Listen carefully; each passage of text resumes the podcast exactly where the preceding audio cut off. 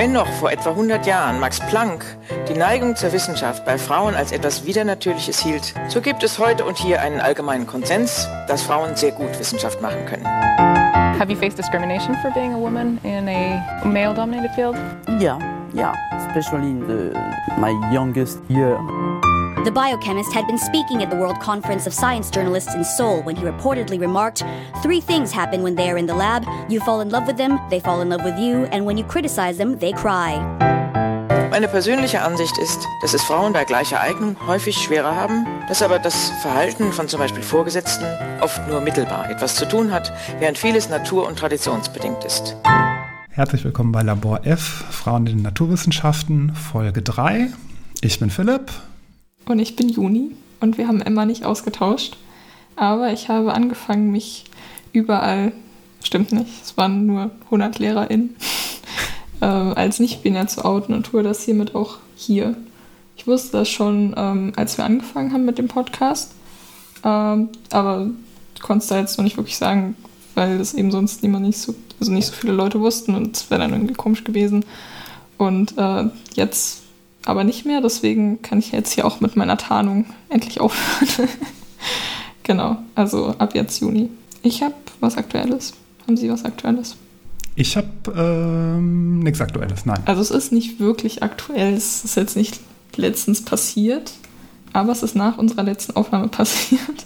Deswegen, ich war nämlich Blutspenden und wollte einfach nur einen kleinen Bericht abgeben, damit vielleicht mehr Leute Blutspenden gehen. Es war nämlich gar nicht so schlimm. Mm. Man macht sich einen Termin, das war auch witzig. Ich habe mir einen Termin online gemacht und habe dann die ganze Zeit Werbung dafür bekommen. Also ich gehe doch hin, ich kann nur nicht schneller hingehen. Und worauf man achten sollte, ist, dass man vorher genug trinkt. Man muss zwei Liter vortrinken. Das heißt, wenn ihr es könnt, macht den Termin nachmittags, weil zwei Liter in zwei Stunden trinken ist nicht gut. Es macht keinen Spaß. Ich habe es hingekriegt, aber ich habe sehr gelitten. aber ich glaube, es ist wirklich nicht gut. Naja, und ähm, man kommt auf jeden Fall an. Ich war dann an so einem Zentrum, die machen das quasi immer. immer. Es gibt ja auch noch Auswärtstermine dann bei uns in der Schule zum Beispiel auch. Und da füllt man dann diesen Fragebogen aus, wo wir letztes, auch, letztes Mal auch schon drüber geredet hatten. Genau. Und dann kommt man nicht direkt zu diesem Blutabnahmeding, sondern man kommt erst, also das war im gleichen Raum, aber da ist noch so eine Station und man wird sowieso 20.000 Mal nach dem Namen und nach der Adresse und so gefragt und nach dem Geburtsjahr, damit alle sicher sind, dass du die richtige Person bist. Und dann kriegt man einen kleinen Pieks in den Finger und da wird da der Eisenwert gemessen und man kriegt einmal die Temperatur gemessen. Und danach geht man noch zu einer Ärztin oder einem Arzt und die fragt einen dann, ob man genug getrunken hat, äh, misst den Blutdruck und sonstige Fragen, geht dann nochmal den Fragebogen mit einem durch, also schaut drüber, ob da irgendwelche Sachen stehen. Und dann kann man sich sogar aussuchen, welchen Arm man nimmt, also wenn man dann zugelassen wurde. Ansonsten kriegt ihr dann auch schon Snacks. Also ich habe schon Snacks bekommen. Ich war einmal da und konnte nicht spenden, weil ich zu wenig getrunken hatte. Und dann. Ähm, Ganz kurz Eisenwert. Warum? Naja, ist ja wichtig. Wegen, haben wir auch letztes Mal auch besprochen, hier rote Blutkörperchen und so. Ah, genau. Ja. Ich hatte, ich hatte mal Eisenmangel. Da hätte ich fast anderes Blut bekommen, weil ich so wenig Eisen hatte, also so wenig Hämoglobin. Da hätten Sie um, eine Transfusion bekommen? Mhm. Ja, war auch im Krankenhaus und so. Oh weh. Ja, aber und nicht jetzt? so lange. Ich glaube, es waren so zwei, drei Tage oder so. Und jetzt und dann musste Tabletten? ich so richtig eklige Tropfen nehmen. Das glaube ich. Aber jetzt geht's. Warum auch immer. Ich weiß nicht, woher das Eisen kommt, aber es ist da. ähm, naja, auf jeden Fall ähm, wird man dann da eben mh, in den Arm gepiekst. Also das wird dann da, der Schlauch da an, angeschlossen. Und ähm, das geht eigentlich. Also ich glaube, dass das so ein. Also ich war halt auch oft bei der Blutabnahme, deswegen finde ich es jetzt sowieso nicht so schlimm. Aber ich glaube, also es ist wirklich, es tut halt kurz weh und dann geht's eigentlich. Und was ich dann witzig finde, dann wird der Schlauch wird noch einmal an, an dem Arm so festgetaped. Das heißt, wenn dann das Blut da durchläuft, wir hätten vielleicht vorher sagen sollen, dass Leute überspringen sollen, wenn sie kein Blut hören können. Aber kein Blut gut. hören können, ist gut, ja. Ja, wenn man sich das vorstellt. Also ich finde Hören auch immer schon schlimm bei Sachen, die ich nicht sehen kann. Ähm, wenn, wenn das Blut dann da lang läuft, dann merkt man, wie das so richtig warm am Arm runterläuft und man mhm. denkt so, ist, läuft da was raus aus dem Schlauch, aber tut's nicht. und dann kriegt man noch so einen Ball, weil man eben pumpen muss. Das habe ich am Anfang, das habe ich auch vergessen. Und dann lief zwischendurch nicht mehr so viel. Mhm. aber, aber genau, das hat so, die sagen immer so, das dauert zehn Minuten oder so, das hat acht Minuten gedauert. Und ein Typ, der war vor mir da. Der war früher, äh, nee, der war nach mir da und der war früher fertig als ich. Der konnte, der hat es früher gepiept. Das piept dann so, wenn, wenn man fertig ist. Und ich habe mich von, meinen, von meinem Kreislauf ein bisschen im Stich gelassen gefühlt. Ähm, gut, Stichwort Kreislauf, weil ja auch, das ist dann auch wegen diesen zwei Litern, man muss halt genug trinken, damit der Kreislauf Mhm. nicht absagt. Vor allen Dingen beim ersten Mal spenden, wenn man auch ein bisschen aufgeregt ist und so. Und ich war sehr erstaunt, weil es geht. Ich hatte sehr viel Schiss, weil alle sagen die ganze Zeit, okay, das passiert super oft bei Leuten, die das erste Mal Blut spenden. Äh, Und ich habe im Sommer, bin ich immer schon so ein bisschen am Abkratzen, wenn es zu warm wird oder wenn es so Temperaturschwankungen gibt. Aber da ging es sehr gut. Deswegen, hab, die machen einem mehr Angst, als man eigentlich sollte. Ich glaube, man sollte einfach hingehen und das Schlimmste erwarten. Dann kannst du besser werden. macht einem jemand Angst? Ich habe das noch nie so richtig also, Nein, aber- erlebt, dass da einem da Angst gemacht wird. Nein, jetzt vielleicht nicht absichtlich, aber es ist halt die ganze Zeit so, ja, und äh, das passiert schon relativ oft. Ich meine, das ist nicht schlimm, weil da sind Leute da und die kümmern sich um einen und man wird auch all, ich wurde jede Minute gefragt, ich weiß nicht, ob es daran lag, dass ich das erste Mal gespendet habe, ob es mir gut geht. Ich war so, ja. Ähm, genau. Und dann, naja, auf jeden Fall war ich dann fertig und dann sitzt man da noch ein Weilchen. Die Sessel sind übrigens sehr gemütlich. Im Blutspendezentrum war das? Ja, Hm. die sind, die sind sehr gut. Also geht ins Blutspendezentrum, wenn ihr gemütliche Stühle habt. In Frankfurt. Ähm, und äh, ja, genau, dann kriegt man auch wieder irgendwelche Sachen. Da was ich ich habe mir jetzt aufgefallen, dass ich einfach ganz viele ähm, Beutel haben werde irgendwann, weil man immer so einen Beutel mitkriegt. Ähm, dann kann ich die irgendwann verschenken an Leute, wenn ich 20 Leute Beutel brauche oder so. Ähm, genau, aber war ziemlich gut.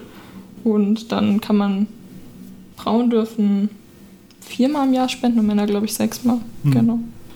Dann gehe ich Ja, genau, wieder hin. so war das. das Demnächst. also wird ja bei uns auch in der Schule angeboten, ja. regelmäßig in irgendeinem Raum, ich weiß gar nicht. ja, im ersten Stock meistens. Ja, ja, meistens im ersten Stock, genau. Und demnächst kommt dann noch mein Blutspendeausweis. Ich bin mal gespannt, was ich für eine Blutgruppe habe. Das finde ich sowieso witzig. Leute wissen, was sie für ein Sternzeichen sind, was super unnötig ist. Erstmal die ganze Gruppe wieder offendet, aber die Blutgruppe nicht. Und das ist halt, also ich finde die Blutgruppe schon wichtiger, aber Ich weiß nicht, ich habe irgendwo mal gehört, es ist unsinnig, die Blutgruppe zu messen. Ich weiß, das ist jetzt überhaupt keine belegte. was auf jeden Fall Aussage. teuer, das so außerhalb machen zu lassen. Ja, aber ich habe auch gehört, dass es gar nicht, also dass man es im Prinzip gar nicht braucht, weil wenn man gefragt wird, äh, der Arzt wird einem sowieso nicht glauben und es vorher nochmal prüfen, Ja, bevor das er einem äh, fremdes Blut reinjagt. Das, das wäre auf jeden Fall gut, aber ich finde es trotzdem besser, also sinnvoller als Sternzeichen. Aber gut. Ja, gut, da lässt sich nicht drüber streiten, ja. Ich glaube, ich bin B-negativ, glaube ich. Super. Ich glaube, das ist so relativ Standard. Standard Genau, Mitteleuropäer. Hm, ja, wie gesagt, ich weiß es noch nicht. Meine Eltern wissen es auch nicht, sonst hätte ich mir vielleicht irgendwas ausrechnen können oder so. ja. Ja, Weil irgendwo in der Schule, also ich glaube, in der Schule darf es auch gar nicht mehr gemacht werden. Da Nee, in, da der, darf- in, der darf- in der Genetik äh, Oberstufe. genau. Weil dann ja eventuell Erkenntnisse an den Tag gefördert werden, die die Kinder vielleicht noch gar nicht wissen. Ich glaube, da gab es sogar tatsächlich mal einen Fall, weswegen das dann überdacht wurde. Also ich glaube, da, ich weiß das nicht mehr genau, aber es wurde bei uns immer rum erzählt, dass man das halt nicht mehr mit richtigem, also mit, mit unserem Blut machen konnte. Wir waren da an, an der Uni Riedberg im SchülerInnenlabor und haben dann auch Blut untersucht, ähm, verschiedenen Sachen. Und da hat, hatte auch jemand erzählt, dass es, glaube ich, tatsächlich mal einen Fall gab und dann deswegen darüber nachgedacht wurde, also Ja. das dann geändert wurde. Also, Also ich kenne ich kenn es auch nur als Mythos. Ich weiß nicht, ob das tatsächlich der Realität entspricht. Aber Das ist so wie der Mythos, äh, dass ein Schüler oder eine Schülerin kippelt und sich dann den Kopf an der Heizung aufgeschlagen hat. ja, ständig. Naja, auf jeden Fall würde ich nur sagen, geht Blut spenden. Ich habe auch gesehen, dass es jetzt in Israel ab Oktober äh, für alle erlaubt ist. Also Ja. mit den gleichen hm, Regeln. Ja. Ich glaube vom Katapult-Magazin, die hatten auch letztens irgendwann eine Karte, Ja. wann, äh, wer, wann, wie, wo in Europa aktuell und dann zukünftig. Und Die habe ich gar nicht gesehen. Wahrscheinlich habe ne, nicht, wahrscheinlich nicht gesehen. Naja, das kann man mal als war's. Hinweis geben. Katapult-Magazin. Haben immer Ja. tolle Karten. Zumindest interessante Karten. Ja, meistens. Teilweise auch witzig. Und Gut, Sie hat noch was ähm, Zweites? Nee. Ja, alles klar. Dann stellen Sie uns jetzt eine Forscherin, Wissenschaftlerin vor. genau, ich darf wieder anfangen. Sie war jetzt nicht so richtig in der Wissenschaft tätig, ähm, aber ich fand den Lebenslauf einfach interessant. Und sie hat auf jeden Fall was mit Wissenschaft gemacht, sie hat jetzt aber nicht geforscht. Und zwar äh, stelle ich heute Mary Somerville vor. Kennen Sie die? Nie gehört. Gut, ich habe ohne Mist jedes Mal denke ich mir so, aber was ist, wenn man die doch kennt und ich nur die nicht kenne? Aber die ist, also sie war zu ihrer Zeit relativ bekannt. Sie wurde am 26. Dezember 1780 geboren, also ist schon ein bisschen her. Ich glaube, also jetzt kennt man sie. Hm. Google hatte am 2. Februar 2020 so einen kleinen Sketch zu ihr gemacht oder so. Mir fällt gerade das Wort nicht ein. Ein Doodle. Genau. ja. Ähm, also sie wurde am 26. Dezember 1780 geboren in Schottland. Und äh, sie waren insgesamt sieben Kinder, aber drei davon sind früh gestorben.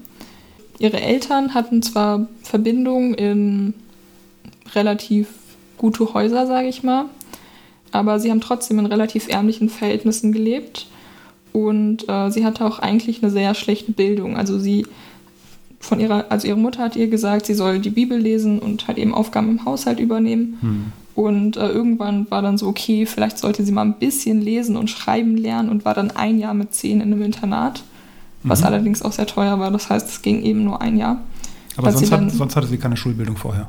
Nö, ja. hm. gar nichts. Ähm, danach auch nicht mehr richtig Schulbildung, aber dazu komme ich gleich. Genau, also da hat sie lesen und schreiben gelernt, so ein bisschen Französisch und halt englische Grammatik.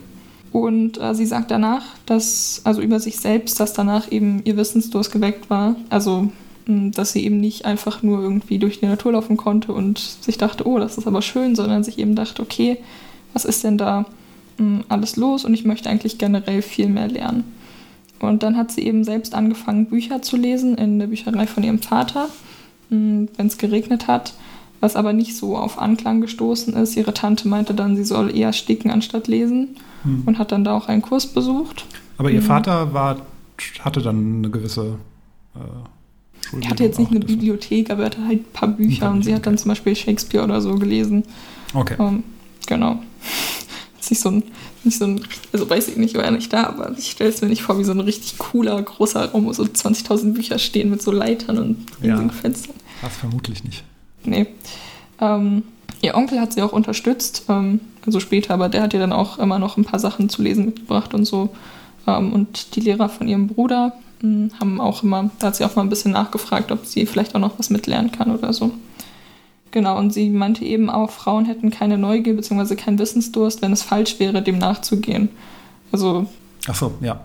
Sie wären damit quasi nicht auf die Welt gekommen, wenn der liebe Gott gewollt hätte oder wer auch immer, dass Frauen nicht lernen und nicht Sachen studieren, dann hätte er quasi gar nicht das Bedürfnis danach integriert in Frauen. Mhm.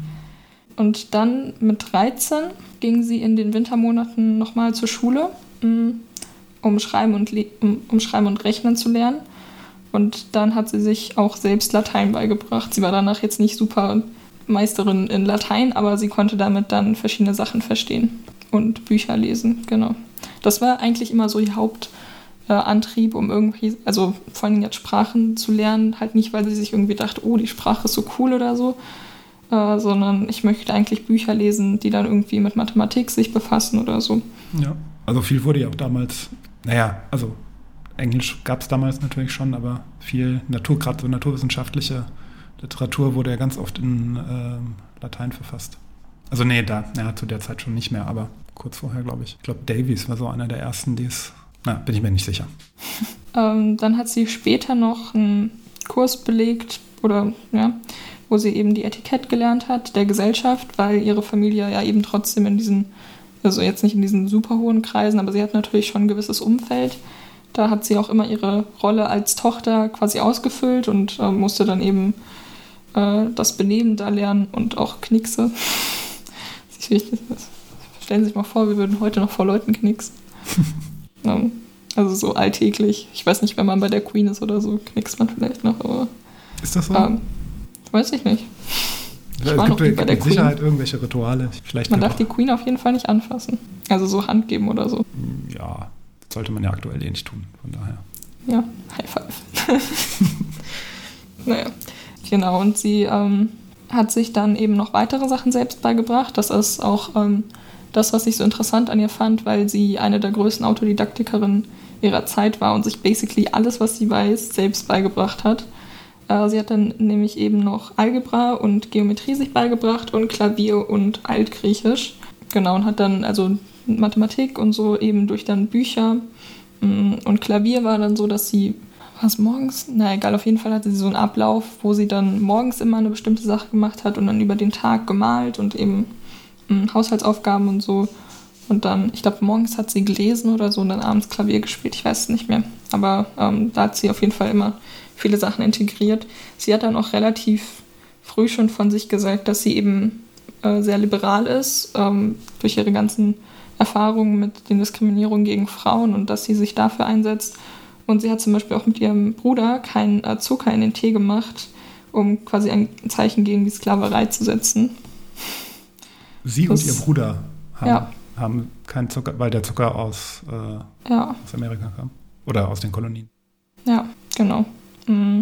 Und ja, das war so zu ihrer frühen, ihrer frühen Bildung.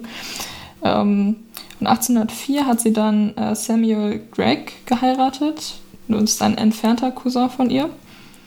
Und ähm, ja, später heiratet sie noch jemand anderen. Aber sie hatten zwei Kinder ähm, und die Ehe war relativ unglücklich, da er sie eben nicht unterstützt hat in ihren Studien. Also sie durfte, sie hat Französischkurse, glaube ich, währenddessen genommen, aber er hat es nicht wirklich gebilligt, dass sie dann noch irgendwie andere Sachen macht. Mhm. 1806 ist er allerdings schon wieder gestorben, also zwei Jahre später. Und das Erbe hat ihr dann eben ermöglicht, äh, ihr wissenschaftliches Interesse zu finanzieren und ähm, dann sich da weiterzubilden. Und sie ist dann eben vor allem in die Richtung Mathematik und Astronomie gegangen und gelangte dadurch dann auch, also sie hat sich dann ähm, diese ganzen Bücher durchgelesen äh, von Newton, Principia und ähm, Euklid und so und gelangte dann dadurch eben auch in wissenschaftlicheres Umfeld, ähm, wo sie dann auch Anerkennung bekommen hat von ihren Kollegen tatsächlich schon. Also die haben eben gemerkt, oh, sie ist schlau und sie weiß auf jeden Fall genauso viel wie wir. Ähm, und sie löste dann da auch schon verschiedene mathematische Probleme, die in verschiedenen Zeitschriften standen. Und 1811 hat sie zum Beispiel auch eine diophantische Gleichung gelöst. Da, ähm, habe ich mich kurz eingelesen, das sind Polynomfunktionen, die irgendwas mit ganzzahligen Koeffizienten zu tun haben.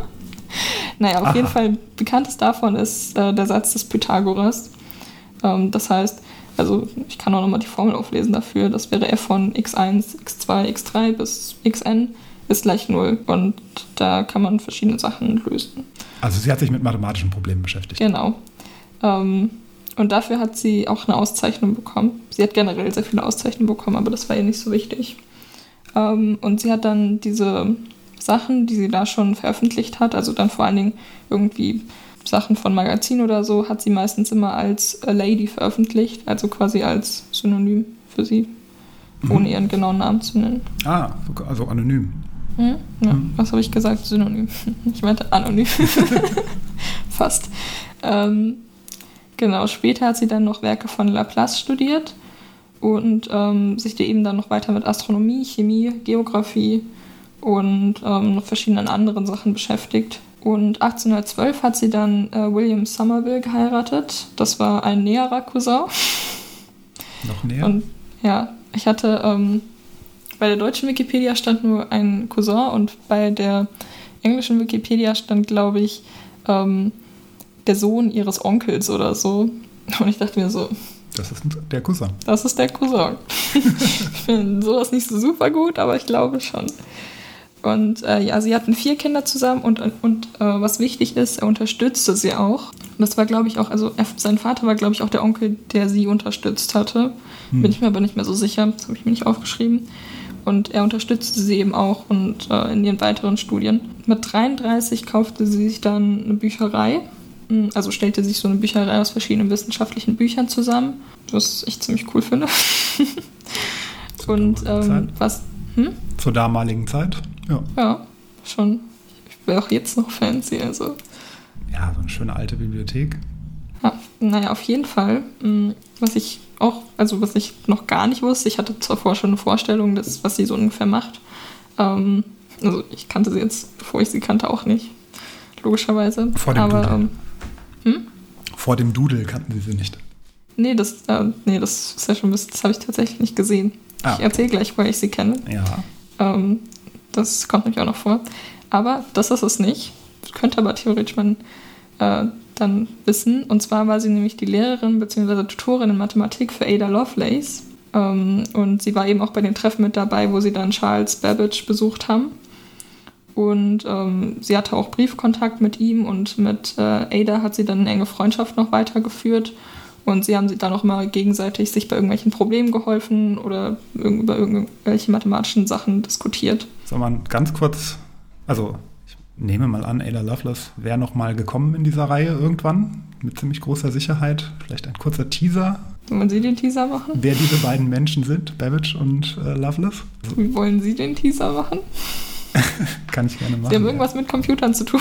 Ja, genau. Ada Lovelace gilt als die erste, wenn man so will, Programmiererin, obwohl es streng genommen noch nicht so, noch nicht komplett das ist, was heute eine Programmiersprache ist. Ähm, Und wenn Mhm. ich mich richtig erinnere, war das eine Programmiersprache für einen Automaten oder eine Maschine, müsste man vielleicht eher sagen, die Babbage gebaut hat. Das war eine, äh, ich glaube, er hat das universelle Rechenmaschine genannt oder sowas. Hat auch noch, ist quasi ähm, nicht ganz der erste Computer, weil da verschiedene Merkmale eines heutigen ähm, Computers fehlen, aber ging zumindest schon mal in, die, äh, in diese Richtung. Und sie hat da quasi eine Programmiersprache für sich erdacht, wenn ich das richtig in Erinnerung habe. Aber irgendwas hat daran, glaube ich, nicht funktioniert. Oder es wurde nicht fertiggestellt oder so. Ja, das nicht kann, kann gut sein. Ja. Das hatte ich irgendwann mal gelesen. Naja, Also sind auf jeden Fall ja beides Pioniere der, der frühen, ganz, ganz Ja. frühen Informatik, wenn man das so sagen möchte. Genau. Stimmt. Können wir ja noch mal vorstellen. Ich Ja. hab, steht auf meiner Liste, aber ich dachte, man kennt ihn schon. Ja, Naja. auf meiner steht es auch, aber dann überlasse ich das Ihnen. Ich habe nicht so viele Leute. naja, 1826, ich kann gerade mal ausrechnen, wie alt sie da war, 46, ähm, weil ich habe hier manchmal ihr Alter stehen und manchmal Mhm. die Jahre. Äh, da hat sie dann ihr erstes Paper veröffentlicht, was heißt The Magnetic Properties of the Violet Rays of the Solar Spectrum in Proceedings of the Royal Society. Und das war ihr erstes Paper, da hat sie sich eben mit den beschriebenen Sachen beschäftigt. Es wurde auf jeden Fall, also es war jetzt nicht irgendwie schockierend, dass das eine Frau veröffentlicht hat, weil man sie eben vorher auch schon kannte. 1829 hat auch jemand was über sie gesagt, das habe ich mir aufgeschrieben, weil ich es ähm, cool fand. Und zwar Sir David Brewston, ich kann meine eigene Schrift nicht lesen, ich hoffe, dass Brewston war. Der ist nämlich der Erfinder des Kaleidoskops. Oh, Irgendein, irgendein Partywissen oder so. ja. Wisst ihr, wer der Erfinder des Kaleidoskops ist? Nein. Ähm, da, das habe ich nur rausgeschrieben, weil es eben zeigt, dass äh, viele sie anerkannt haben, weil er eben über sie gesagt hat, dass sie eine außergewöhnliche Frau und eine Erstklasse-Mathematikerin sei. Das heißt, wir haben einmal in, dieser, in diesem Podcast eine Frau, die tatsächlich auch Anerkennung erhalten hat für alles, was sie gemacht hat. Zu Lebzeiten sogar schon. Lebzeiten, ja. Von, von vielen, nicht von allen, aber von vielen. Und was sie dann aber richtig berühmt ha gemacht hat, war 1831 die Übersetzung äh, von einem Werk von Laplace, von der Mécanique Céleste. Ich habe vorher extra nochmal geschaut, wie man es ausspricht, ich war mir nicht sicher. Mhm. Das war eben im Auftrag äh, für die Society for the Diffusion of Useful Knowledge. Und das hat sie eben übersetzt und tatsächlich auch noch ein bisschen erweitert. Also sie hat sich dann noch mit der Mathematik des äh, Sonnensystems be beschäftigt und das dann eben noch äh, mit dazu veröffentlicht. Und das hat eben, wie gesagt, zu relativ großer Berühmtheit dann geführt, weil sie es eben auch sehr gut gemacht hat. Sie hat es allgemeinverständlich äh, formuliert. Sie hat dann gesagt, vom, äh, also von, von Algebra into Common Language, Mhm. ähm, so dass das eben auch andere Leute, ich meine, ich weiß jetzt nicht, wie viele Leute zu der Zeit sich dann mal so ein bisschen was von Laplace durchgelesen haben, aber zumindest war es besser, also verständlicher formuliert ähm, und eben auch sehr klar und knapp, aber jetzt nicht so mh, eintönig, sondern schon, man hat halt gemerkt, dass sie das auch verstanden hat und dass das ihr eben auch Spaß macht, das Thema. Ja. So, so wurde es beschrieben. 1835 gab es dann eine weitere Anerkennung, sage ich mal. Da wurden nämlich sie und äh, Caroline Herschel als erste Frauen in der Royal Astronomical Society aufgenommen. Mhm. Ansonsten hat sie weiter veröffentlicht ähm, und hat sich dann eben auch besonders mit Astronomie beschäftigt. Ähm, und 1842, das finde ich auch sehr cool, das wusste ich gar nicht, 1842 war sie auch an Diskussionen beteiligt zu einem Planeten, welcher äh, Uranus stört, in Anführungszeichen. Mm. Und das wurde dann später entdeckt, dass es Neptun war oder ist. Und äh, die ganzen Eigenschaften, also Masse, Größe und andere Sachen, konnten eben auch durch die, also konnten nur durch die Störung bestimmt werden. Man wusste nicht, okay, da ist jetzt ein anderer Planet, man wusste nur, da ist irgendwas und wir schauen mal, was bei diesen, was wir durch diese Störung quasi bestimmen können. Ja, das ist quasi so ein Eiern manchmal in der Bahn. Genau. Und dann hat sie 1848 noch ein Buch veröffentlicht, das war Physical Geography. Dafür hat sie dann die Victoria Gold Medal bekommen von der Royal Geographic Society ähm, und auch Humboldts Anerkennung, besonders wichtig. Ähm, genau, aber er hat eben sie dann auch als eine der wenigen Frauen in seinen wissenschaftlichen Veröffentlichungen erwähnt oder eben anerkannt, dass sie, also er meinte, also sie sei eine der wenigen Frauen, die das so richtig können. Laplace meinte, glaube ich, auch irgendwann mal zu ihr, dass sie äh, eine der wenigen Frauen sei oder die einzige, die seine Werke richtig verstehe. Yay. Ich weiß nicht, ich denke mir auf der einen Seite mal so, wenn dann die Wissenschaftler so sind, so, ja, ähm, das, also wir, wir, erkennen dich an in deinem Sein und wir wertschätzen, was du machst. Und denke ich mir auf der einen Seite so cool, auf der anderen Seite so, ja gut, brauche ich jetzt die Anerkennung von dir, aber halt eben schon, aber es ist trotzdem so. Mm. Es gab halt tatsächlich ja dadurch, dass Schulbildung noch nicht so Standard war und wenn, dann halt meistens für, für Jungen hm. Oder für Männer. Ja, also sind ja auch nur Kinder ihrer Zeit, die meisten. Oder ja. nicht nur Kinder ihrer Zeit, aber äh, also ich glaube, es gab wahrscheinlich generell gab es erstmal sehr, sehr wenige Menschen, die, also auch heute noch, die äh, ein Buch von Laplace oder die seine Forschung überhaupt äh, nachvollziehen können. Also nicht, äh, natürlich in der Wissenschaft, wenn man in Mathematikseminar geht, kann das wahrscheinlich jeder, aber äh, außerhalb der Mathefakultät, Mathe-Physikfakultät wird es dann schon eng. Ja, ja, wahrscheinlich. so eine Umfrage auf der Straße starten. Kennen Sie die Werke von Laplace? Was wissen Sie über den Laplace-Operator? Genau. Ja, nichts. Ähm, ne. Und jetzt, woher ich sie kenne. Mm, und zwar hat sie 1868 äh, die erste Unterschrift äh, für eine Petition abgegeben. Also in der Petition war es die erste Unterschrift. Die war leider auch unerfolgreich von John Stuart Mill äh, für mehr Frauenrechte und primär auch das Wahlrecht. Uh. Ähm, und ich kannte sie eben, weil ich ein Buch von John Stuart Mill und äh, seiner Frau gelesen hatte, also Harriet Taylor Mill. Hm. Ähm, und da hatte er sie erwähnt und dann dachte ich mir, schreibe ich mal auf die Liste. Und genau. Wollen Sie kurz ähm, sagen, wer John Stuart Mill war? Der war ein Philosoph und Ökonom und Politiker. Und er hat sich viel mit dem Utilitarismus beschäftigt, also eben hm, Handlungen aufgrund ihrer Folgen zu bewerten. Ja. Also einer der Vordenker so, davon, ne? Ja, genau. Also sein Vater hat das quasi begründet mit äh, Jeremy, Jeremy Bentham. Ich weiß leider nicht mehr genau, wie sein Vater hieß. Und er fand das System aber nicht so gut und hat dann eben so eine abgewandelte Form davon gemacht. Hm. Also sein Vater hat das begründet und er hat es dann noch so erweitert. Ob das jetzt besser oder schlechter gemacht hat, ist eine andere Diskussion. ähm, aber genau. Und ähm, John Stuart Mill ähm, hatte eben Harriet Taylor Mill zur Frau. Und Harriet Taylor Mill war eben eine Frauen, also jetzt nicht wirklich Frauenrechtlerin, aber sie war auch Philosophin und hat sich eben auch sehr für die Gleichstellung von Frau und Mann eingesetzt.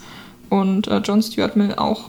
Also sie haben da beide quasi immer so ähm, viel zusammen dafür gekämpft. Genau, und er, hat, er hatte dann eben ähm, Mary Somerville die Petition gegeben und gesagt, ja, wäre cool, wenn du als erst unterschreibst. Also so lief es wahrscheinlich jetzt nicht ab, aber es war ihm auf jeden Fall wichtig, dass sie da äh, zuerst unterschreibt. Weil er sie auch sehr schätzte, nehme ich an. Ja, also die hatten genau. vorher schon Kontakt. Ja, er kannte sie schon. Okay. Sie war ja auch relativ bekannt. 1869 hat sie dann ihr letztes Buch veröffentlicht, äh, was heißt Molecular and Microscopic Science. Hm, damit hat sie sich nämlich auch beschäftigt mit Mikroskopie und so.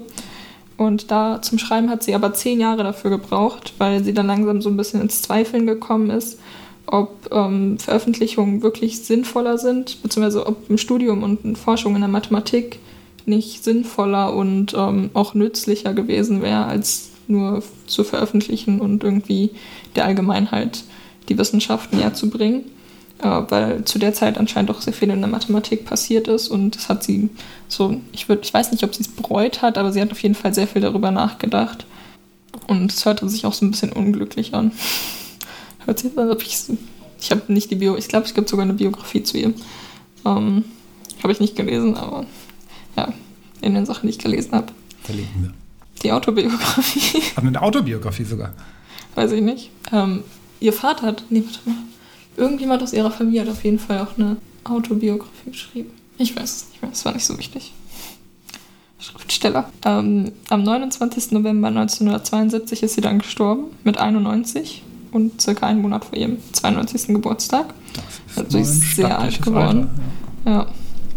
Und ähm, genau, es gibt, also nach ihrem Tod wurden dann noch verschiedene Sachen gemacht. Es gibt sehr viele Orte, die, die nach ihr benannt sind. Sie hat doch jetzt eine ähm, Büste in der Hall of Royal Society, glaube ich, genau. Ähm, da konnte sie, also da wurde sie zu Lebzeiten nicht mehr eingeladen, aber zumindest jetzt ist sie da. Aber ich habe mir natürlich wieder Sachen rausgeschrieben, die ich cool fand.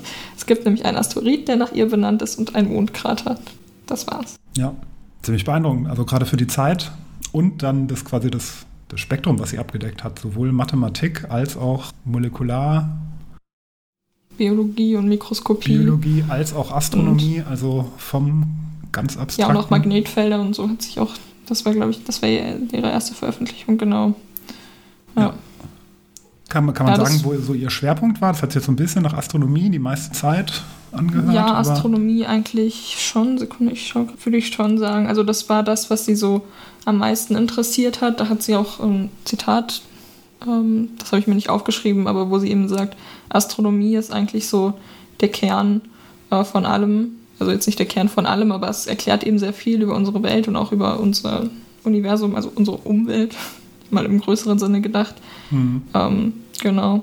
Ja, ansonsten noch so Geografie und so.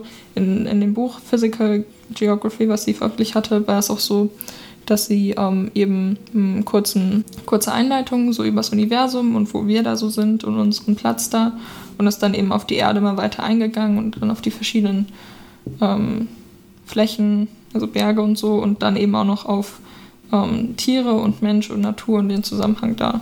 Das war das, genau. Ja, ich lese gerade, ich lese gerade auch in in Vorbereitung für, für, eine, für eine der nächsten Folgen lese ich auch gerade ein Buch über das Meer und da wird auch so auf der ersten Seite nochmal äh, zusammengefasst. Also geht es quasi vom ganz Großen ins ganz Kleine. Wie es entstanden ist, wissen wir nicht, aber die Gesteine können uns was darüber erzählen und das Universum und keine Ahnung. Das ist sowieso mal cool, wenn man so durch Steine so super viele, sehr viele Jahre zurückblicken kann. Ja, ich habe auch, ich hab auch kurz überlegt, ich hatte es mir halt einfach nur auf die Liste aufgeschrieben und dann nicht wirklich nachgeschaut, was sie macht. Da stand in dem Buch Mathematikerin oder sowas und dachte mir so, ja gut, das passt. Und habe es mir dann letztens angeschaut mm, und dachte mir so, hm, okay, aber sie hat jetzt nicht so wirklich Forschung gemacht, aber ist ja trotzdem gut Naja, so. Sie hat ja sehr viel veröffentlicht und ich fand es eben auch einfach sehr beeindruckend, dass sie sich so viel selbst beigebracht hat. So. Ja, damals ging ja auch diese, diese nennen wir es mal so, halb Universalgelehrten, hat ja noch irgendwie funktioniert. Ich Ja, weiß das stimmt. von, glaube es war Lavoisier, der, oh Gott, was hat er entdeckt? Entweder Sauerstoff oder Wasserstoff? Eins von beidem. Eins von beiden? Ich glaube Sauerstoff. Naja, Ich kann ansonsten, ansonsten schneide ich es äh, gleich raus. Und das war auch jemand, der in alle möglichen Richtungen damals schon quasi geforscht hat. Das heißt, er hat Paper veröffentlicht zu äh, Stadtplanung, wo man am besten irgendwelche Schlachthöfe in der Stadt organisiert und er hat nebenbei noch ein Laboratorium quasi für Chemie gehabt. Soll ich, soll ich mal sagen, was er alles gemacht hat? Ja, Also er war Chemiker, so ausnahmsweise stellen wir jetzt einen männlichen Wissenschaftler. Nein, nur ganz ja, nur kurz. ganz kurz. Ähm, er war Chemiker, Naturwissenschaftler, Rechtsanwalt, Hauptzollpächter, Ökonom und Leiter der französischen Pulververwaltung. Und das war Sauerstoff. Ähm, genau, also es ist super viel. Und es gibt generell, wenn man mal so ein bisschen in die Gegend schaut, allem, also sagen wir mal, wenn man heute so sich umschaut, dann ist alles eben schon so spezialisiert, dass man in einem Leben es quasi nur schafft, wenn überhaupt, sich in ein genaues Thema irgendwie reinzufuchsen. Und ja, wobei ich hatte letztens, das ist auch schon wieder ein bisschen her, ähm, mit jemandem geredet, der wusste auch noch super viel. Und ich saß und war so, okay. Das ist, ähm, also Ja. der hat auch, der hat auch irgendwie super viele Sachen studiert und so. Das hat mich beeindruckt. Ja, ich glaube, das viel Wissen ist das eine. Das kriegt man vielleicht sogar noch hin, das dann auch tatsächlich in Anwendung zu bringen in der Wissenschaft. Also Ja, aber es war so sein Job. Also dass das alles auch, also ich bin mir sicher, dass er das alles auch anwendet. Ja, ja, kann. Ja. Ein paar, paar gibt es noch, die da auf vielen Gebieten das auch schaffen. Ja. Sehr interessant. Dann stelle ich meine Forscherin vor. Also, ich stelle heute Donna Strickland vor, eine Naturwissenschaftlerin, Physikerin in erster Linie. Und die Geschichte, wie ich von ihr erfahren habe, die werde ich dann auch noch mal ans Ende dranhängen. Die, die ist die eigentlich auch quasi gleichberechtigt interessante die nochmal so ein paar, also eine kuriose Geschichte, wie ich über sie gestolpert bin, Okay. nämlich, nämlich in einem Soziologie-Paper.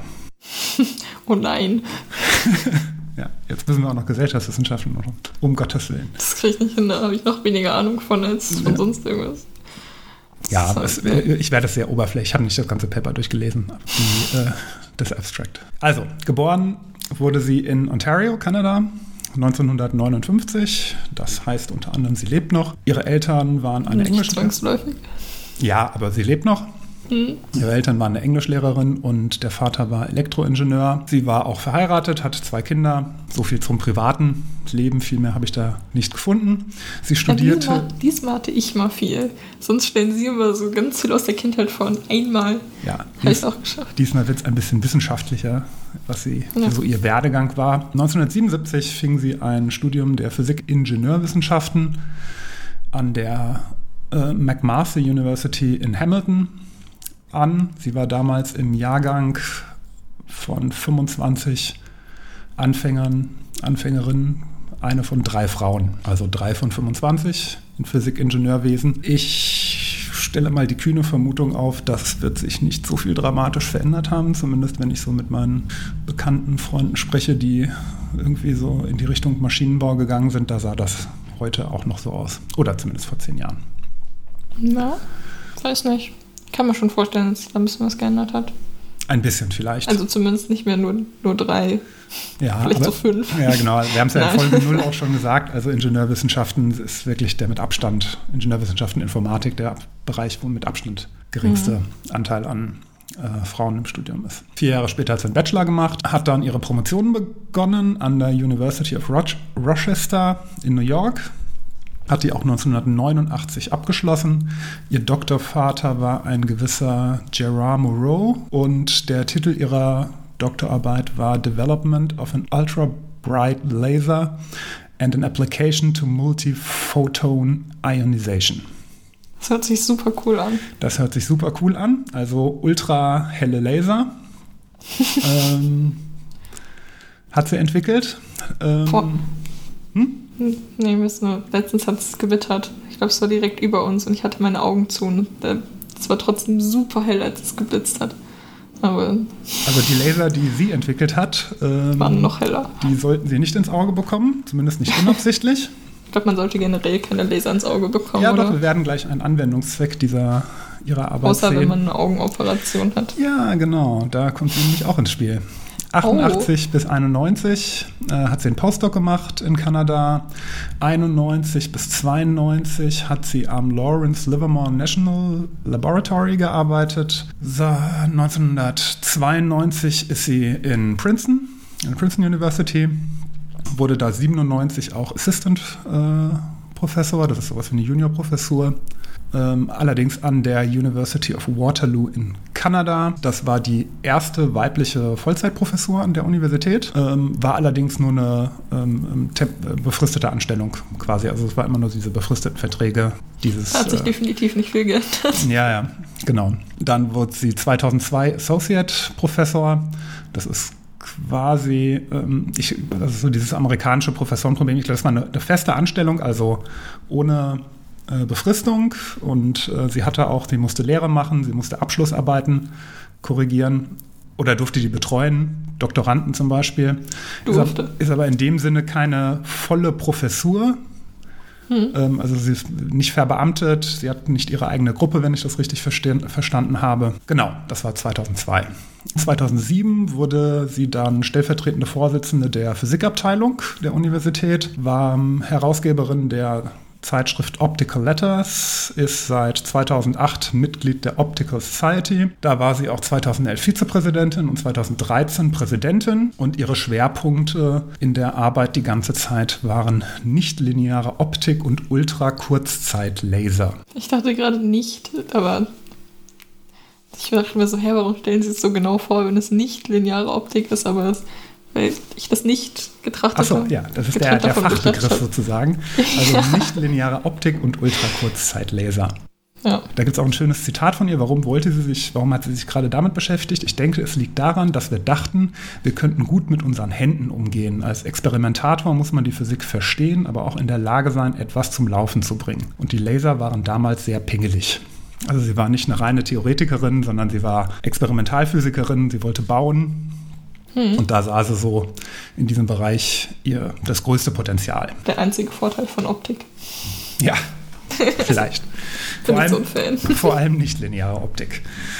Was heißt das überhaupt? Nichtlineare Optik kann man zusammenfassen, äh, muss man jetzt nicht ins Detail gehen, die mathematische Beschreibung ist relativ kompliziert. Das sind äh, verschiedene Effekte, die auftauchen, wenn Licht durch Materialien gehen. Und vielleicht der Gegensatz zur linearen Optik. Ähm, man nimmt einen Laserstrahl, der ist rot, der trifft auf eine Glasscheibe und wenn man das dann von der Seite betrachtet, dann sieht man, wenn der schräg da drauf trifft, wird er einmal gebrochen, dann geht er wieder aus der Glasscheibe raus, wird nochmal gebrochen und geht dann weiter, der Lichtstrahl. Also das Klassische, was man so im Physikunterricht der achten Klasse macht. Bei der nichtlinearen Optik, beziehungsweise wenn solche Phänomene auftreten bei verschiedenen Materialien, ähm, da äh, kommen ganz, können ganz andere Sachen passieren. Ähm, beispielsweise trifft ein roter Laserstrahl da draus äh, auf das Und Material. Hm? Ja, genau, und kann einfach andere Farben annehmen. Echt? Also beispielsweise ein roter Strahl geht rein und rauskommt sowohl ein roter als auch ein violetter. Das finde ich cool. Das wird zum Vielleicht Beispiel, zum Beispiel bei, ähm, das nennt sich Frequenzverdoppelung. Äh, grüne Laser funktionieren wohl so. Also im Lasermaterial äh, selbst wird äh, quasi, das wird mit einem, Infra mit einem Infrarotstrahl angeregt und raus kommt aber grünes Licht. Also von Infrarot zu grün, das ist eine Verdoppelung dann der Wellenlänge, äh, eine Halbierung der Wellenlänge, Verdoppelung der Frequenz. Ja, müsste das Richtige sein. Und Ich habe nicht Physik studiert. ja, ich habe gerade im Kopf. Einmal kurz drehen. Also Verdoppelung der Frequenz. Auf Infrarot wird grünes Licht. Oder Summenfrequenzerzeugung. Da schießt man mit zwei roten Strahlen irgendwo drauf und dann kommt da violettes Licht äh, raus aus dem Ganzen. Also das nennt sich nichtlineare Optik. Das bei verschiedenen Materialien gibt es das wohl. Ist mathematisch nicht ganz einfach zu beschreiben. Und ihr besonderer Schwerpunkt war dann darin Wechselwirkung von sehr intensivem Licht heißt sehr intensive Laser- Laserstrahlung mit Materie zu untersuchen. Denn gerade bei diesem sehr intensiven Licht treten, treten häufig solche nichtlinearen Effekte wohl auf. Und das bei sehr kurzen Laserpulsen. Also bei, nicht ein konstanter Laser, sondern so kleine Laserimpulse von 10 hoch minus 15 Sekunden. Das sind Femtosekunden, also 0,15 Nullen und dann eine 1, so viele Sekunden, unvorstellbar kurze Zeit. Wo findet man solche Laser heute? Das ist beispielsweise in der Medizin, ähm, um Gewebe tatsächlich sehr präzise zu schneiden, wie beispielsweise auch äh, bei Augen-OPs, wenn dort ähm, die Hautschichten weggelasert werden. Das Und sie sind drauf gekommen, weil sie auch eine Augen-OP machen wollen. nee, über das Soziologie-Paper. Stimmt. In der Materialbearbeitung gibt es das, in der Technik, ähm, wo man sehr hohe Laserintensitäten braucht. Ähm, dann diese kurzen Impulse braucht man beispielsweise, um physikalische Prozesse, die sehr schnell ablaufen, genauer zu untersuchen. Da kann man dann zum Beispiel, also tatsächlich Schwingungen von Atomen in Molekülen, kann man dann mit solchen Laserpulsen beobachten. Die schwingen ja schon, die Atome bewegen sich ja sehr schnell. Und wenn ich das richtig gelesen habe, dann zum Beispiel auch bei der Kernfusion zum Starten der Kernfusion. Da braucht man einen sehr kurzen, sehr heißen Moment, um die Fusion zu starten. Zumindest bei der Wasserstoffbombe. Äh, in Reaktoren wird das, glaube ich, über Magnetfelder gemacht. Ähm, Aber bei der Wasserstoffbombe wird es, glaube ich, 10. Hm? Ich hatte ein Referat dazu in der 10. Ah, Nein. Wasserstoffbombe ist ja, es kann ja einfach unkontrolliert sein. Also nicht, es soll natürlich schon genauer zu einem Zeitpunkt gezündet werden, aber da muss man jetzt nicht irgendwie schauen, dass das dann bestehen bleibt, sondern wie Genau. in einer Anlage, wo das dann eben durch Magnetfelder, damit es nicht die Außenwände berührt und es dann so ein Donut und Also da wird, wenn ich das richtig gelesen habe, wird es da zum Starten der Fusion verwendet. Diese sehr intensiven kurzen Laser. Das weiß ich nicht, aber das kann sein. So ausführlich war das Referat dann nicht.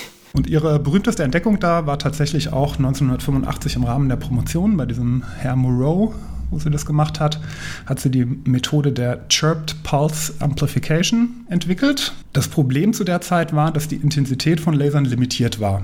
Man hatte etwa eine Limitierung auf in einen Bereich von einem Gigawatt pro Quadratzentimeter. Das heißt, auf einem Quadratzentimeter Laserfläche ein Gigawatt Leistung. Ähm, ab da ging dann tatsächlich das Lasermaterial kaputt. Also die Laser konnten nicht mehr verkraften als diese Energiedichte, wenn man das so wollte. Ähm, oder Leistungsdichte, müsste man sagen. Wissen Sie, wie viel jetzt geht? Oh, viel äh, Faktor, mehrere Nullen hinten dran. Okay. Ähm, dann geht das Lasermaterial einfach kaputt. Kann man sich vielleicht so ein bisschen so vorstellen wie ähm, Lautsprecher, die vertragen es auch nur bis zu einer bestimmten Lautstärke. Wenn man die Anlage an einen kleinen Lautsprecher anschließt und einfach lauter dreht, dann äh, ist der Lautsprecher halt irgendwann, fliegt die Membran einfach irgendwann weg oder fängt an zu zerren und geht halt kaputt in jedem Fall. Ihre Lösung war eben diese Chirped Pulse Amplification. Was hat sie gemacht? Wir stellen uns vor, wir nehmen einen Lichtstrahl, das weiß man vielleicht heute. Licht, weißes Licht insbesondere, besteht aus mehreren Frequenzen, unterschiedlichen Farben, dann von rot bis, bis violett, äh, sichtbares Licht. Und sie hat dann quasi einen Laser genommen, nehmen wir mal an, der war rot, mit einer bestimmten Frequenz. Das ist eine Eigenschaft von Lasern, dass die eben mit einer Frequenz Licht aussenden. Und hat da einen kleinen Puls gesendet, quasi einen kleinen Laserpuls. Eine Sekunde rot. Durch Interferenz, das ist ein Phänomen, was an optischen Materialien, also an Gittern zum Beispiel auftaucht, auch noch Schulwissen ähm, und verschiedene Linsenanordnungen, ähm, hat sie es dann geschafft, oder kann man das machen, eine sogenannte Pulsaufweitung zu erzielen. Heißt, aus diesem kurzen Laserpuls hat sie einen, die hat, den, die hat diesen kurzen Laserpuls quasi aufgeweitet, sowohl in der Frequenz als auch in der Zeit. Das heißt, aus diesem kurzen Puls von einer Sekunde wurde ein fünf Sekunden langer Impuls und der war eben nicht nur rot, sondern das Frequenz, der Frequenzbereich hat sich auch ein bisschen verschoben. Das heißt, der wurde einfach weiter. Die Energie ändert sich natürlich nicht, die Ener ist ja Energieerhaltung, dagegen kann man nichts machen. Ähm, aber die Peak-Intensität wird eben geringer, weil eben die Energie nicht mehr in dem einen Sekunden kurzen Puls drinsteckt, sondern über fünf Sekunden. Dann ist sie hingegangen und hat das wieder in einem ganz gewöhnlichen Lasermaterial um das Fünffache verstärkt oder um einen bestimmten Faktor verstärkt, mittlerweile eher um das paar Tausendfache. Das heißt natürlich auch die paar tausendfache höhere Energie, aber die Peak-Energie bleibt natürlich immer noch gleich, weil der Impuls ja jetzt nicht mehr eine Sekunde, sondern über eine deutlich längere Zeitspanne quasi ja, äh, verteilt ist. Und dann hat sie das wieder durch diese Anordnung von Gittern und Linsen geschickt, nur quasi mit der umgekehrten Technik. Jetzt macht sie aus dem sehr breiten Impuls wieder einen sehr kurzen Impuls, der jetzt aber die mehrfach, tausendfach höhere Peak-Energie hat. Und dieses, da das halt eben nicht mehr durch das Lasermaterial muss, kann da auch nichts mehr kaputt gehen. Das heißt, sie hat dann wieder einen 1 Sekunden nur roten Impuls, aber mit dem x-fachen der ursprünglichen Energie. Das ist eine Methode, die hatte sie sich von der Radartechnik abgeguckt. Also bei Radarsignalen gab es das wohl schon und sie hat das dann eben auf sichtbares Licht übertragen und ist bis heute auch die gängige Methode, mit der ultrakurze, sehr energiereiche Laserimpulse gemacht werden. Ähm, zuletzt arbeitete sie ähm, an noch anderen Methoden, um auch im Infrarot, im UV-Bereich das Ganze zu realisieren. Und 2018 bekam sie dafür dann auch den Nobelpreis und äh, war. Hätte ich sie ja doch kennen können. War die dritte Frau überhaupt, die den Physik-Nobelpreis bekommen hat. Unter 206 Männern. Wer war die zweite? Ich glaube, Jocelyn Bell. Okay. Ich weiß es nicht. Ich weiß es auch nicht. Ich weiß nur, wer die erste war. Ja, die erste war ja, Frau, Curie, Frau Curie. Ich glaube, die zweite war Jocelyn Bell. Gucken Sie mal nach. Ja, Sie können ja schon mal weiterreden. Ja, ähm, zusammen mit ihrem äh, damaligen Doktorvater hat sie das bekommen, also dem Herr Moreau. Ah, ja. In diesem Zusammenhang hat sie auch zum ersten Mal dann tatsächlich eine volle Professur bekommen. Also mit. Ja, wenn man den Nobelpreis hat, dann, dann kann man vielleicht mal drüber nachdenken. Ja, äh, tatsächlich nicht unbedingt Schuld der Universität. Ähm, sie hatte sich nie auf eine Stelle beworben, tatsächlich. Oh. Ähm, gibt auch ein Zitat Ja. von ihr. Es bedeutet nicht unbedingt eine Gehaltserhöhung. Ich habe nie den Papierkram ausgefüllt. Ich tue, was ich tun möchte. Und das hat sich nicht gelohnt. Das hört sich nach einer, das hört sich wirklich nach einer validen Begründung an. Das könnte, das, äh, ja. Ja. Mit so Papierkram und wenn es sich nicht lohnt, dann ist eigentlich schon. Ich habe äh, herausgefunden, wer die zweite Frau war. Und das war Äh, Maria Göpard-Meyer oder Göpard-Meyer. ah, Seit den Namen. 1963 für ihre Entdeckung der nuklearen Schalenstruktur. Aha. Hm. Dann schneide ich, schneide ich das mit dem Jocelyn Bell am besten noch raus. Wahrscheinlich gab es die gar nicht und ich hatte dann einfach einen falschen Namen im Hinterkopf. Ich habe mal ein französisches Wort erfunden und es in Wirklichkeit benutzt, also In, in der Klausur. in der Klausur, sehr gut. ja, ich war mir sehr sicher, dass es existiert, aber Okay. Ähm, danach wurde sie noch, gab es noch ein paar weitere Ehrungen. Ähm, sie ist Mitglied der Order of Canada, also ist quasi Ritterschlag von Kanada. Äh, National Academy of Science, äh, Fellow of the Royal Society, ähm, weil Kanada ja auch Commonwealth und so weiter. Und dann lebte sie ihr Leben seit 2018 mit Nobelpreis weiter. Bleibt noch die forscht Frage. sie jetzt noch weiter oder forscht sie jetzt noch weiter an irgendwas oder? Ja, das, äh, die weitere Methoden, im Moment arbeitet sie oder ihre Gruppe an Methoden, um diese kurzen, intensiven La- Laserpulse in den Infrarot- und UV-Bereich Ach so, auch zu wie ermöglichen. schon gesagt. Wie kam ich jetzt auf sie? Besagter Soziologieartikel. Ich überlege schon die ganze Zeit. Mhm. Ähm, die Nobelpreisankündigung. Die Verleihung ist ja immer irgendwann, weiß ich gar nicht. Die Ankündigungen werden ja immer vorher gemacht. Und zwar, Tatsächlich. Ja. Und die Ankündigung, wer den Nobelpreis im Jahr 2018 bekommt, kam am 2.10.2018, wurde das bekannt gegeben, dass die beiden den Nobelpreis bekommen. Und noch jemand Drittes, aber der hat für was ganz anderes. Kurioserweise, wahrscheinlich die ganzen äh, Journalisten in den ähm, Wissenschafts-, populärwissenschaftlichen Verlagen äh, mussten ja schnell den Artikel dazu schreiben. Was hat sie gemacht und so weiter und so fort. Was macht man, wenn man das sucht als Journalist? Man geht einfach mal auf Wikipedia und guckt, was hat sie denn so getan? Man muss sie ja nicht unbedingt kennen. Kurioserweise gab es keinen Artikel zu ihr. Das ganze Verfahren, was da passiert ist, wird in dem Paper, was ich da ursprünglich äh, hatte, wird dort beschrieben. Francesca Tripodi ist, äh, ich nehme an, italienische Wurzeln zumindest, ist allerdings Soziologin an der University, University of North Carolina und das Paper, was sie geschrieben hat, ist auch Open Access, kann sich jeder durchlesen, heißt Miscategorized mit einem Wortspiel drin, MS. Punkt, also Miscategorized, Gender, Notability and Equality, Inequality on Wikipedia. Und sie beschäftigt sich mit genau diesen Themen im englischen Wikipedia.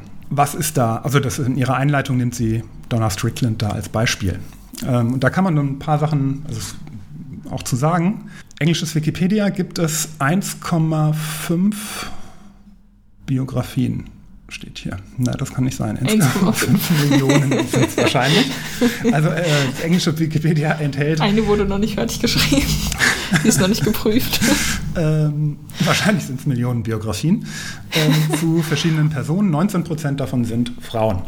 Das ist nicht 19 Prozent? 19 Prozent. Da würde ich jetzt mal sagen, ist nicht unbedingt überraschend, einfach äh, historisch. Doch, ich hatte schon ein bisschen. Naja, gut, historisch stimmt schon, aber.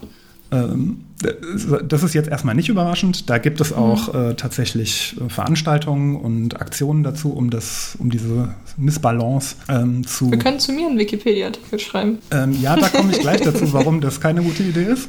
Oder warum Oh. das äh, verschenkte Arbeit wäre wahrscheinlich. Denn um das zu verbessern, gibt es sogenannte Edit-Thons. Ähm, Das soll die Sichtbarkeit erhöhen. Da gibt es zum Beispiel eine Gruppe, die heißt äh, äh, Women in STEM. Ähm, die werden auch unterstützt von diversen Wikipedia- man muss fast sagen Autoren, denn 90 Prozent aller Schreiberlinge auf Wikipedia sind Männer. Ähm, die sind aber im Moment, soweit ich weiß, nicht in Europa aktiv. Dann gibt es ein Wikipedia-Projekt, das heißt Women in Red. Das kommt von der Linkfarbe, äh, wenn Artikel noch nicht vorhanden sind. Also äh, in Wikipedia, da ist ja dann, das ist halt quasi, dazu soll ein Artikel geschrieben werden, ist aber noch nicht da. Einfach um die Sichtbarkeit zu erhöhen von Biografien von Frauen. Es gibt aber noch ein ganz anderes Problem, was bei Donna Strickland das ähm, auftauchte. Denn bei Wikipedia kann ja grundsätzlich jeder reinschreiben, was er oder sie will. Also wenn ich einen Wikipedia-Artikel schreiben möchte oder Sie, können wir das tun. Ja, aber es wird ja schon geprüft. Exakt. Ähm, weil man möchte ja tatsächlich nicht, oder die Macher von Wikipedia, was, was auch immer das bedeutet, ähm, das ist ja quasi eine Vereinigung oder ein Verein, könnte man fast äh, sagen, jetzt in die Richtung. Äh, die wollen natürlich nicht, dass das für Werbezwecke oder für irgendwas verwendet wird. Deswegen Falsche Informationen. Ja, oder falsche Fake News, genau. Ja. Ähm, deswegen gibt es halt eine Reihe von Editoren, werden sie dann auf Deutsch genannt, ähm, die ein bisschen mehr Macht haben als viele andere und dann auch Artikel sagen können, nee, der fliegt raus. Hm. Ähm, das sind meistens Leute, die sehr lange dabei sind, sehr regelmäßig ähm, irgendwas machen. Ich habe irgendwo mal gehört, 99 Prozent aller Artikel auf Wikipedia wird von einem Prozent ähm, der Editoren geschrieben. Also das sind die, die dann... So wie mit der Geldverteilung. ja, ja, tatsächlich, ja. Absolute Macht. Ja, es gibt ja auch immer so Diskussionen bei so Beiträgen. Das hatte ich, glaube ich, auch irgendwann mal. Ich glaube, das hatte ich sogar für das Raketenreferat oder so, wo eine komische Formel drin stand und dann ähm, gibt es immer Diskussionen, wie das sich jetzt irgendwie zusammensetzt oder so. Auch schon über den Beitrag. Genau. genau. kann man sich auch angucken auf Wikipedia, den Verlauf, was da, hm, ja. was da editiert wurde. Und unter anderem schlagen Editoren auch vor, einen Artikel äh, zu löschen. Also der wird geschrieben und normalerweise guckt dann jemand drüber und löscht den. dann gegebenenfalls, wenn er Werbung enthält oder falsche Informationen. Ähm, oder nicht wichtig ist. Oder nicht wichtig ist. Genau. Ich finde, ich bin sehr wichtig. Da gibt es, also es gibt verschiedene, es gibt sinnvolle Gründe, wie, wie zum Beispiel Werbung, aber unter anderem auch wegen äh, fehlender Relevanz ist dann das der Terminus, Terminus technicus. Und in diesem Journal wird eben genau das beschrieben. Ähm, ein Problem, was auch in vielen anderen Bereichen auftritt und was man auch bei Wikipedia beobachten kann. Leistung von Frauen wird generell unterschätzt. Das heißt, im Prinzip Frauen müssen mehr leisten, um die gleiche Anerkennung zu bekommen wie Männer. Das findet man eben nicht nur auf Wikipedia, sondern das ist wohl auch soziologisch bewiesen oder gezeigt. Aber bei Wikipedia kann man es jetzt tatsächlich, dann, dann, kann man es tatsächlich auch in Zahlen äh, festhalten. Das Phänomen tritt übrigens nicht nur bei Frauen auf, sondern auch bei allen möglichen anderen Gruppen, die gesellschaftlich diskriminiert werden, zum Beispiel mhm. Menschen mit Behinderung oder Menschen mit Migrationshintergrund. Ja. Da reicht es dann eben nicht einfach durchschnittlich zu sein. Es muss immer etwas Besonderes geleistet werden, also um die gleiche Anerkennung zu bekommen. Man muss also zum Beispiel besonders gut integriert sein oder sowas. Und genau das kann man dann auch oft in Filmen beobachten, zum Beispiel bei den sogenannten Integrationskomödien oder Filmen wie Forrest Gump oder sowas. Mhm. Was fand sie jetzt heraus? Der ähm, Anteil von Biografien von Frauen in den Jahren 2017 bis 2020 ist gestiegen von 14 auf 19 Prozent aus Gründen, die ich äh, eben ja schon gesagt hatte. Ähm, der Anteil der Artikel, die zur Löschung vorgeschlagen werden, ist bei Frauen allerdings 22, 22 bis 40 Prozent. Im Schnitt, Im Schnitt ungefähr 30 Prozent. Das heißt, es werden tatsächlich doppelt so viele, von, also prozentual doppelt so viele Biografien von Frauen zur Löschung vorgeschlagen im Vergleich zu Männern. Mhm. Also Männer sind quasi im Schnitt und bei Frauen doppelt so viele werden zur Löschung vorgeschlagen. Das kann zum Beispiel sein Urheberrecht, aber in diesem Fall bei Donna Strickland war es Irrelevanz.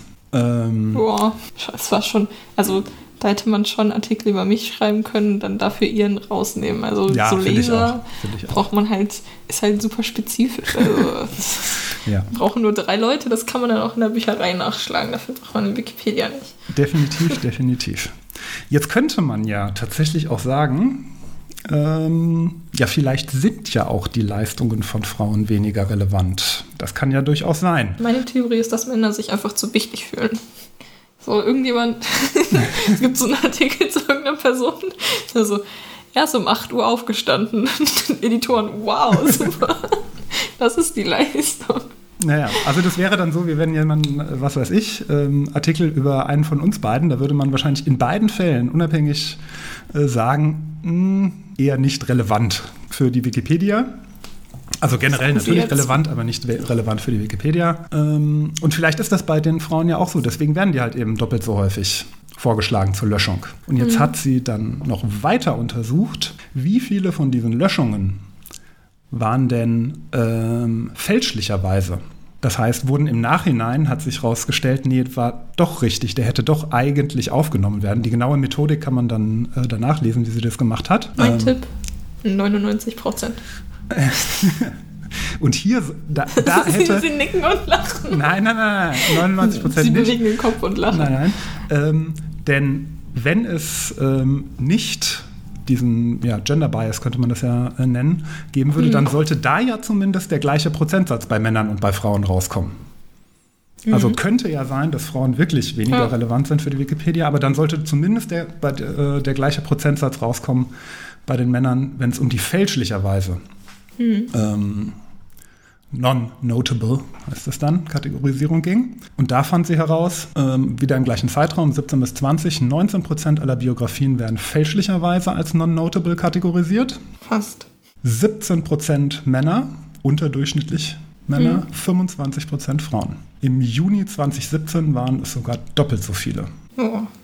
Biografien von Frauen im Vergleich zu Männern, die falsch kategorisiert wurden. Bei Frau Strickland exakt dieser Fall. Ihr erster Artikel war 2014 wurde geschrieben, der wurde abgelehnt, allerdings wegen Urheberrecht. Da hatte jemand ähm, von der Optical Society einfach nur den Text übernommen und da reingepackt. Und das war also rechtmäßig, sagen wir mal so. Ähm, und dann am 23. Mai 2018, das heißt so ein paar Monate vor der Bekanntgabe des Nobelpreises, vielleicht war da irgendjemand vom Nobelpreiskomitee, der schon wusste, ah, in die Richtung wird es gehen, schreiben wir dann sicherheitshalber einen äh, Wikipedia-Artikel über sie, damit, äh, äh, damit man sie überhaupt dann nachschlagen kann. Ja, und der wurde eben als non-notable kategorisiert. Mit der Begründung, genannte Referenzen zeigen nicht, dass sie sich für einen Eintrag qualifiziert. Tja, führte dann dazu, dass äh, äh, äh, fünf Monate später kein Artikel zu ihr da war. Innerhalb von 90 Minuten hat sich das natürlich geändert. Also der war sofort dann da. Irgendjemand hat auf jeden Fall richtig Anschluss bekommen. Ja, weiß ich nicht, keine Ahnung. Ähm, man kann es auch nachvollziehen. Schön in, in der englischen Wikipedia kann man die ganze, das Ganze noch nachvollziehen. Ähm, heute streitet man sich übrigens darüber, ob man diese Kuriosität mit in ihren Artikel aufnehmen soll. Schon. Es steht auch, in der deutschen steht da drin. In der englischen steht da, glaube ich, nicht drin. Echt? Da steht doch immer mehr. Ja, da steht auch tatsächlich mehr, allerdings dieser Fakt steht, glaube ich, in der englischen nicht drin. Der steht aber in der deutschen drin. Ja. Ja, das war Donna Strickland. Jetzt haben sie ja quasi 2 in 1 vorgestellt. Ich habe 2 in 1 vorgestellt. Na, das Soziologie-Ding Ach so, war doch auch von ja, einer Frau, oder? Ja, ist auch von einer Frau, aber über die weiß ich nun gar nichts mehr weiter, außer Ja. ihren Namen. Ich habe ähm, letztens auch von einer Studie gehört. Ich weiß leider nicht mehr, wo sie veröffentlicht wurde. Äh, die jetzt aber auch wieder neu veröffentlicht wurde, wo ähm, nochmal gesagt, nochmal gesagt wurde, dass ähm, die äh, wissenschaftlichen Arbeiten von Frauen, also als Erstautorin, weniger zitiert werden als von Männern. Ich weiß nicht mehr genau, wie viel. Ähm, ich frage mich auch, warum man dazu noch eine Studie macht. ich habe dann nämlich mal geschaut, weil ich ähm, nicht mehr genau wusste, wo es war und habe einfach dann gegoogelt, vielleicht finde ich es ja. Ähm, es gab sehr viele andere Studien, die ich meinte nicht, aber das waren alle zu gefühlt dem gleichen Thema, ähm, dass sie halt eben viel weniger zitiert werden als äh, männliche Erstautoren. Ja. Ja. Ja, also das, das ist natürlich, also das, was sie auch in dem Paper beschreibt, dieses, ähm, man muss mehr leisten, um die gleiche Anerkennung zu bekommen. Das hat mich jetzt auch nicht wirklich überrascht. Also, Ja, das heißt also, ja gut, also auch bei ihr, Frau Strickland, da hat es nicht gereicht, dass sie Präsidentin der Optical Society war und so weiter und so fort. Also man muss diese ganzen Societies sind da halt auch unnötig. Ja. Keiner weiß sowieso, was sie da machen. Wenn man Präsidentin davon ist, ja. ist halt. Aber ich finde schon Ja. hart, dass man erst einen Nobelpreis braucht, um dann äh, tatsächlich einen Wikipedia-Artikel zu bekommen. Also dann Ja. vielleicht ein, Stimmt. ein bisschen zu hoch die Anforderungen gesetzt. Ein Mühe. Wenn es für Männer auch gelten würde, dann von mir aus gerne. Also ja, dann nicht, aber. ich. Also von mir aus nicht gerne, aber dann wäre es wenigstens gleichgesetzt. So. ja, la- lassen wir es lieber für beide die gleichen Maßstäbe und man braucht nicht den Nobelpreis. Könnte auch schon helfen. Okay, sind wir fertig für heute? Was ich vorher noch vergessen habe zu sagen, was ich aber witzig fand, jetzt reden zwei Nicht-Frauen über Frauen in den Naturwissenschaften. Tja, Mit Sternchen hinten dran, aber wir wussten es ja schon Ja, für mich aber war, für mich ich war wollte das es jetzt doch mal laut aussprechen. Für mich war das jetzt keine Überraschung, das kann man vielleicht auch nochmal dazu sagen. Ich weiß das schon ein bisschen länger. Äh, Ja. Also Sie haben es mir schon vor einiger Zeit ähm, gesagt, also vor Beginn dieses Podcasts auch. Deutlich. Ich glaube, ich habe es Ihnen sogar schon vor Beginn der Probefolge gesagt. Und die haben wir im November aufgenommen. Wirklich schon. Ja. Solange es nicht zwei Cis-Männer sind. Das wäre ein Problem. Das wäre eventuell ein Problem. Na, aber weiß ich Ja. nicht, ob es ein Problem wäre, aber Naja, es wäre schon. Es würde auf jeden Fall schon ein bisschen, bisschen blöd sein. Sag ich mal. ja, also hä- hätte ich Es jetzt, wäre natürlich nicht schlecht. hätte ich jetzt auch keine Lust, Auf das Thema hinzuweisen ist immer gut, aber es ist halt so gut, warum müssen davon jetzt, also warum müssen es jetzt wieder zwei Männer machen? So, also wenn jemand eine Idee dazu hat, dann kann man sich auch Leute dazu holen, die eben, ich meine, ich bin jetzt nicht in der Wissenschaft oder so, aber die zumindest so grundlegend irgendwie mit der Sache vertraut sind. Vertraut. Geheimakte Frauen und sonstige Nicht-Cis-Männer. Ja, also wenn es, ist- ich möchte jetzt nicht sagen, dass äh, kein Podcast mit zwei Cis-Männern äh, mehr rauskommen darf, aber Nein, das stimmt ja auch nicht, gerade aber gerade bei der bei der Thematik ist es natürlich auch schön, ich, schön wenn man auch auch andere gemeint. Perspektiven hat. das ist halt so, wie wenn man, keine Ahnung, als das ganze Rassismus-Thema in den Talkshows groß war, wenn man da halt eben keine Person einlädt, die davon betroffen ist und sich dann einfach nur weiße Männer und dann noch eine Frau für die Quote darüber unterhalten, dann, Das war die- also für die Frauenquote. Das war die ZDF-Sendung, ne? Ach so, ja, die habe ich jetzt gar nicht so speziell gemeint, aber das ist tatsächlich die ZDF-Sendung gewesen, genau. Fand ich auch so schlimm. Ja, das war, Vor Dingen, die war schon, das war eine die war ganz schon ein bisschen älter. Ich glaube, die war von 2017 oder so. Ich habe nämlich mal geschaut, weil ich die mir dann komplett angeschaut habe. Äh, Ich glaube, es war sogar in den Ferien oder so. Oder ich, ich hatte einfach sonst nichts zu tun. Aber die war schon ein bisschen älter und die ist da erst wieder hochgekommen. Ich, Die, glaub, das war doch mit Thomas Gottschalk und Genau. Micky Beisenherz und so weiter. Ja, und ähm, die war auf jeden Fall schon ein bisschen älter und ich, entweder habe ich es vorher nicht mitbekommen oder es gab einfach, als die rausgekommen, wurde, rausgekommen ist, nicht so einen Shitstorm berechtigten. Oder es war jetzt irgendwie eine Wiederausstrahlung oder so, aber Ja, kann ich mich ich tatsächlich. bin ja nicht mehr ganz, kann auch sein, dass es mir wieder eingebildet Also ich dachte, das war jetzt irgendwie Anfang des Jahres gewesen. War das nicht Anfang des Jahres? ich, doch, es ergibt schon Sinn, weil da waren ja auch diese Trennwände. Ja, genau. Ah, naja, ja. wieder Bullshit. Haben Sie diese äh, Folgesendung gesehen, die man vielleicht Die empfehlen könnte? Ah, wie heißt sie denn? So eine Stand-up-Comedian. Ja, die habe ich gesehen von Enisa Amani. Inisa Amani, genau. Ähm, ist ja auch Ich weiß nicht mehr, wie die eigentliche heißt. Frankfurterin. deswegen- Ja, genau, es hat sich irgendwie aus dem eigentlichen Titel ergeben. die beste Instanz und Ja, das genau, die ursprüngliche beste war die Instanz. letzte Instanz, glaube ich. Ne? Ja, ja, ja, genau. ja, also die beste Instanz vielleicht eher empfehlenswerter. Auf jeden Fall. empfehlen. ja. Max Czolek war, glaube ich, noch dabei, heißt er so, ich glaube. Hm, Und noch ein paar andere. Sehr schön. das war's. Ach so, was mir auch noch aufgefallen ist, da ich ja in letzter Zeit auch, wir müssten mal unseren, wir müssten uns mal ein bisschen mehr bewerben. Wir müssen mal sagen, dass die Leute uns auf Insta folgen können und auf Twitter und dass sie uns gerne einen Kommentar da lassen können. das ist komisch. Schreibt das in die Kommis. Ja, genau. Gebt uns ein Like. Ja, also natürlich gerne auf Instagram oder Twitter oder was auch immer folgen. Wir beide sind nicht die größten Social-Media-Fans aller Zeiten, ähm, kennen uns dementsprechend, sind da nicht so, oder ich zumindest nicht, bei, und von Ihnen äh, Ich bin, dachte ich es auch, aber ich kon konsumiere es eher, als dass ich es selbst betreibe. ja, so könnte man, so könnte man das auch Und sagen. selbst in meiner Generation bin ich wahrscheinlich noch eher so ein Social Media Nicht-Mensch. Ja. ja. Nichtsdestotrotz, wenn ihr, Zumindest seht ihr dann immer, wann eine neue Folge kommt.